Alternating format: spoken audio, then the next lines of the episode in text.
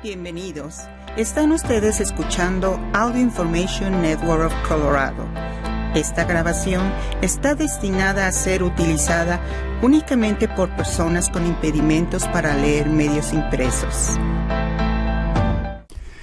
Muchísimas gracias por acompañarnos en oración semanal. Mi nombre es Waldemar Pérez. La última vez que hablamos fue en relación a la parábola del sembrador. Y lo que haremos hoy son tres parábolas más. Este capítulo de San Mateo es conocido por las parábolas que Jesús dijo. Y la próxima vez que hablemos tendremos dos parábolas más. Es una manera que Jesús hacía para educar no sólo a los doces, quien les había pedido que lo siguieran, sino también a aquellos que lo seguían y que querían saber más de lo que necesitaban oír y por supuesto entender. Jesús les habló, no solo a ellos, sino también a nosotros hoy en día, acerca del reino de Dios y lo que debían y lo que debemos hacer para tener ese reino celestial y eterno. Hoy tendremos un pasaje relativamente largo que viene con una pequeña explicación y con dos pequeñas parábolas. Todas estas son las parábolas del reino, por la frase que Jesús siempre da. El reino de los cielos se parece a. Así que oigamos ahora San Mateo capítulo 13 versículos 24 al 43. Lectura del Santo Evangelio según San Mateo. En aquel tiempo, Jesús propuso esta parábola a la muchedumbre. El reino de los cielos se parece a un hombre que sembró buena semilla en su campo. Pero mientras los trabajadores dormían, llegó un enemigo del dueño sembró cizaña entre el trigo y se marchó. Cuando crecieron las plantas y se empezaban a formar las espigas, apareció también la cizaña. Entonces los trabajadores fueron a decirle al amo, Señor, ¿por qué no sembraste buena semilla en tu campo? ¿De dónde, pues, salió esta cizaña, cizaña? Perdón? El amo le respondió, De seguro lo hizo un enemigo mío. Ellos le dijeron, ¿Quieres que vayamos a arrancarla? Pero él les contestó, No, no sea que al arrancar la cizaña arranquen también el trigo dejen que crezcan juntos hasta el tiempo de la cosecha. Y cuando llegue esa cosecha, diré a los segadores, arranquen primero la cizaña y átenla en gavillas para quemarla, y luego almacenen el trigo en mi granero. Luego se propuso esta otra parábola. El reino de los cielos es semejante a la semilla de mostaza que un hombre siembra en un huerto. Ciertamente es la más pequeña de todas las semillas, pero cuando crece llega a ser más grande que las hortalizas y se convierte en un arbusto. De manera que los pájaros vienen y hacen su nido en las ramas. les dijo también otra parábola. El reino de los cielos se parece a un poco de levadura que tomó una mujer y la mezcló con tres medidas de harina, y toda la masa acabó de fermentar. Jesús decía a la muchedumbre todas estas cosas con parábolas, y sin parábolas nada les decía, para que se cumpliera lo que dijo el profeta. Abriré mi boca y les hablaré con parábolas. Anunciaré lo que estaba oculto desde la creación del mundo. Luego despidió a la multitud y se fue a su casa. Entonces se le acercaron sus discípulos y le dijeron, Explícanos la parábola de la cesaña sembrada en el campo. Jesús les contestó, El sembrador de la buena semilla es el Hijo del Hombre. El campo es el mundo. La buena semilla son los ciudadanos del reino. La cizaña son los partidarios del maligno. El enemigo que la siembra es el diablo. El tiempo de la cosecha es el fin del mundo y los segadores son los ángeles. Así como recogen la cizaña y quedan en el fuego, así sucederá en el fin del mundo el Hijo del Hombre enviará a sus ángeles para que arranquen de su reino a todos los que inducen a través el pecado, y a todos los malvados, y los arrojen en el horno encendido.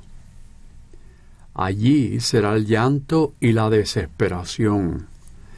Entonces los justos brillarán como el sol en el reino de su Padre. El que tenga oídos, que oiga. Palabra de Dios. Un tiempo atrás supe acerca de una conversación de una persona que conocía que estaba hablando con un ateo es decir, esa persona. Este ateo estaba convencido que Dios no podía existir porque había tanta maldad en el mundo. Por supuesto, hay cierta verdad en esto que dijo, eso de la maldad, pero en realidad hay que encontrar lo positivo y no estar constantemente oyendo y haciendo esa negatividad que nos abruma. Ese hombre era como los trabajadores campesinos en este pasaje de hoy, que querían ir al campo y arrancar las cizañas y después quemarlas. Personalmente conozco a mi señora que nació y vivió en una granja. O sea que ella conocía muy bien la situación de que los hermanos y hermanas en que con los padres ponían un jardín y arrancaban las cizañas después. Sabían que los vegetales tenían ciertas cizañas, pero que no las cogían o arrancaban porque había la posibilidad de arrancar las verdaderas plantas, porque lucían como las cizañas. Ellos en tiempos para saber cuáles fueron las cizañas y arrancar, arrancarlas, ya que eran diferentes de las verdaderas plantas y fáciles de distinguir, y entonces dejar las verdaderas en la tierra. En este pasaje que oímos, al igual que mis cuñados y cuñadas, dejaron las plantas allí hasta el tiempo de la cosecha, cuando las podían separar y arrancarlas.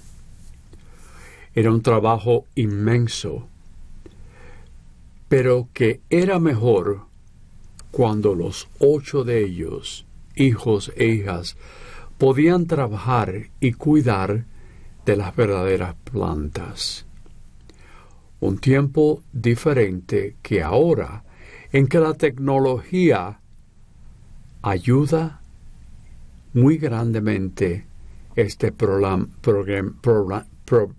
problema de las cizañas, ese tiempo de separación.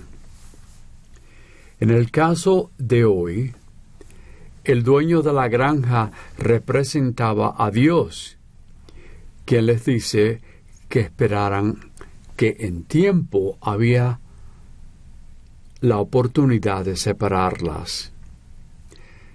Hay que recordar que Dios no hace ciertas cosas de la manera que nosotros hacemos.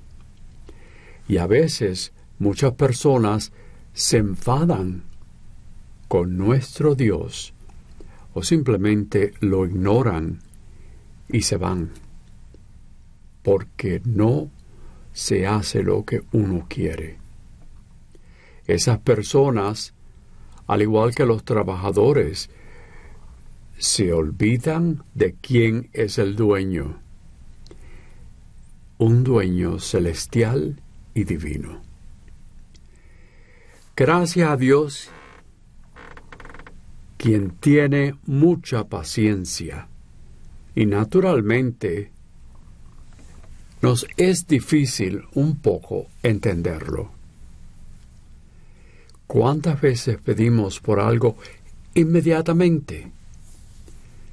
Pero hay que pensar que es el tiempo, el tiempo de Dios, no el nuestro. Personalmente, aunque no entendiéndolo de total, tengo que dar gracias a Dios por tener paciencia conmigo. Mi esposa, cada vez que salgo de la casa, me dice, paciencia, paciencia, paciencia. Y estoy seguro que es Dios quien me habla. Dios que me habla con las palabras humanas de mi Señora.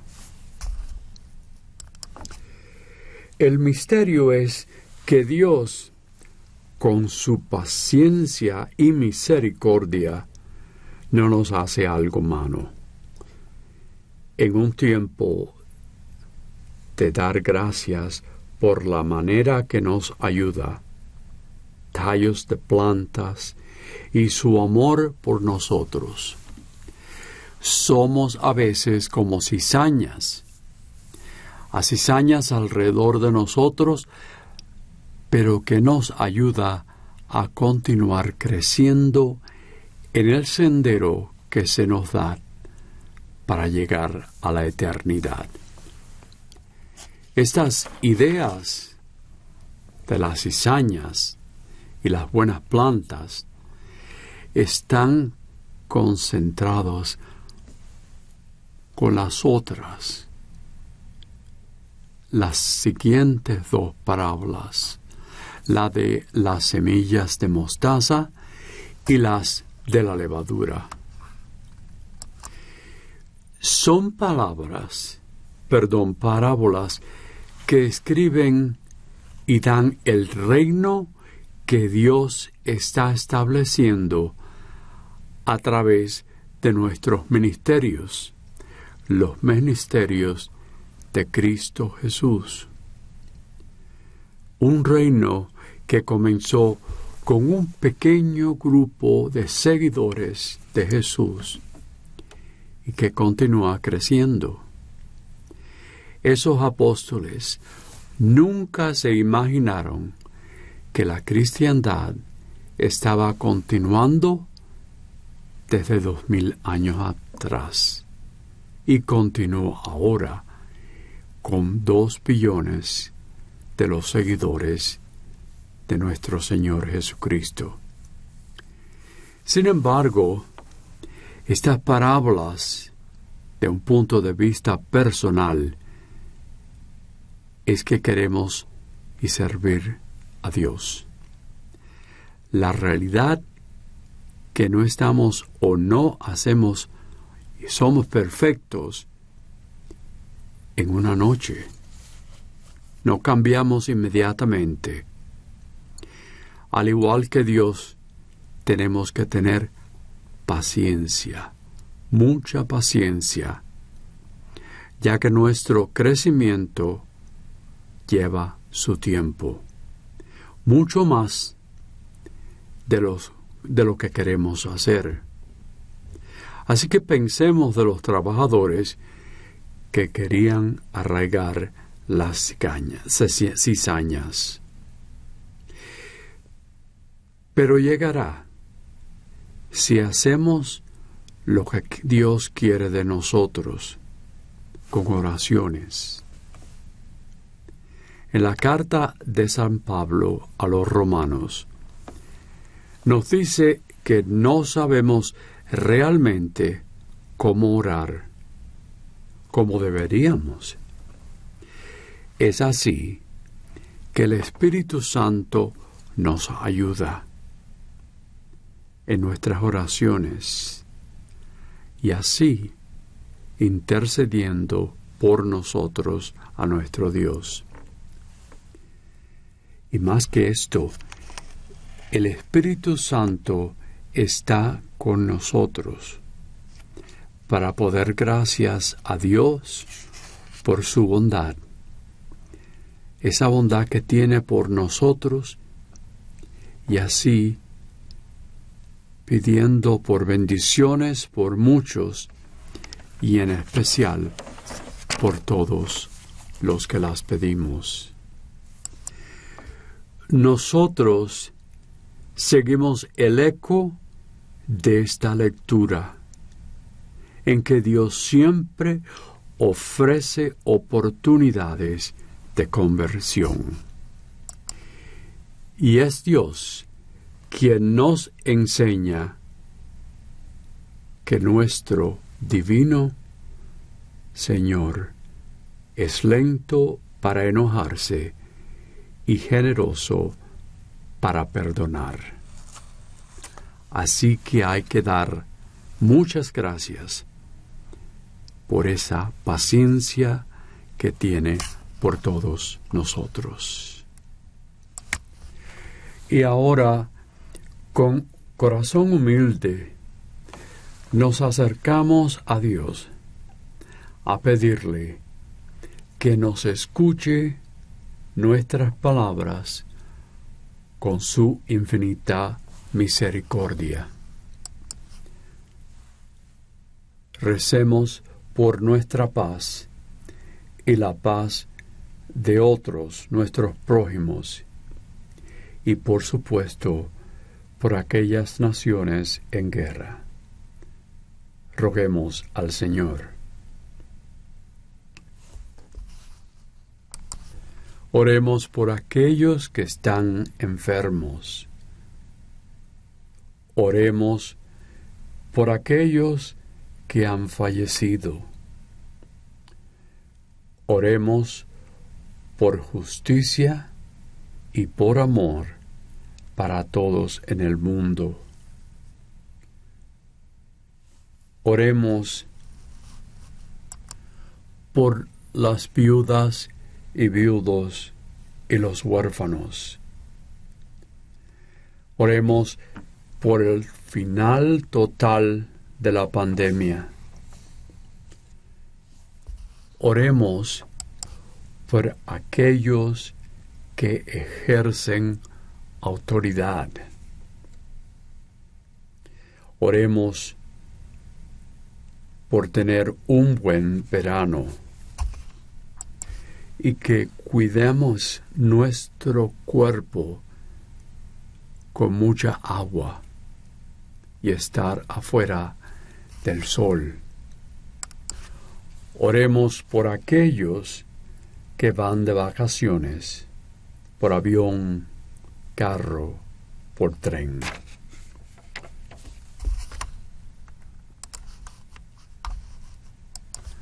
Oremos para poder aumentar nuestra compasión y amor por otros. Oremos por aquellos confinados en sus hogares. roguemos por aquellos que tienen hambre. Oremos por seguridad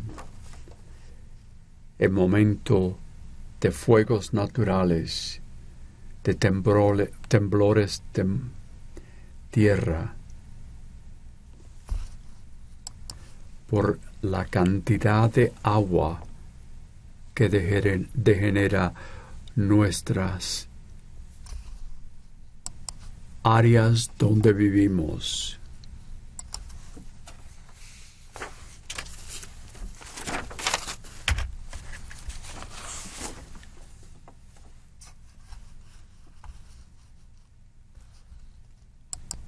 Por todos ellos, roguemos al Señor. Oh Dios de generosidad y amor, nos llamas a ser discípulos de tu Hijo Jesús y también ser corresponsales de todos tus dones. Abre nuestras mentes y corazones a ser más conscientes y agradecidos de tus incontables bendiciones. Transfórmanos por el poder de tu Espíritu a una vida de corresponsabilidad, llevada por una oración llena de fe, de servicio al prójimo y de compartir con generosidad. Enséñanos a ser fielos siervos de tus dones y con ayuda que podamos redoblar los dones que nos has dado. Esto te lo pedimos por nuestro Señor Jesucristo. Amén. Y otra vez, muchísimas gracias por habernos acompañado en oración semanal. Mi nombre es Waldemar Pérez.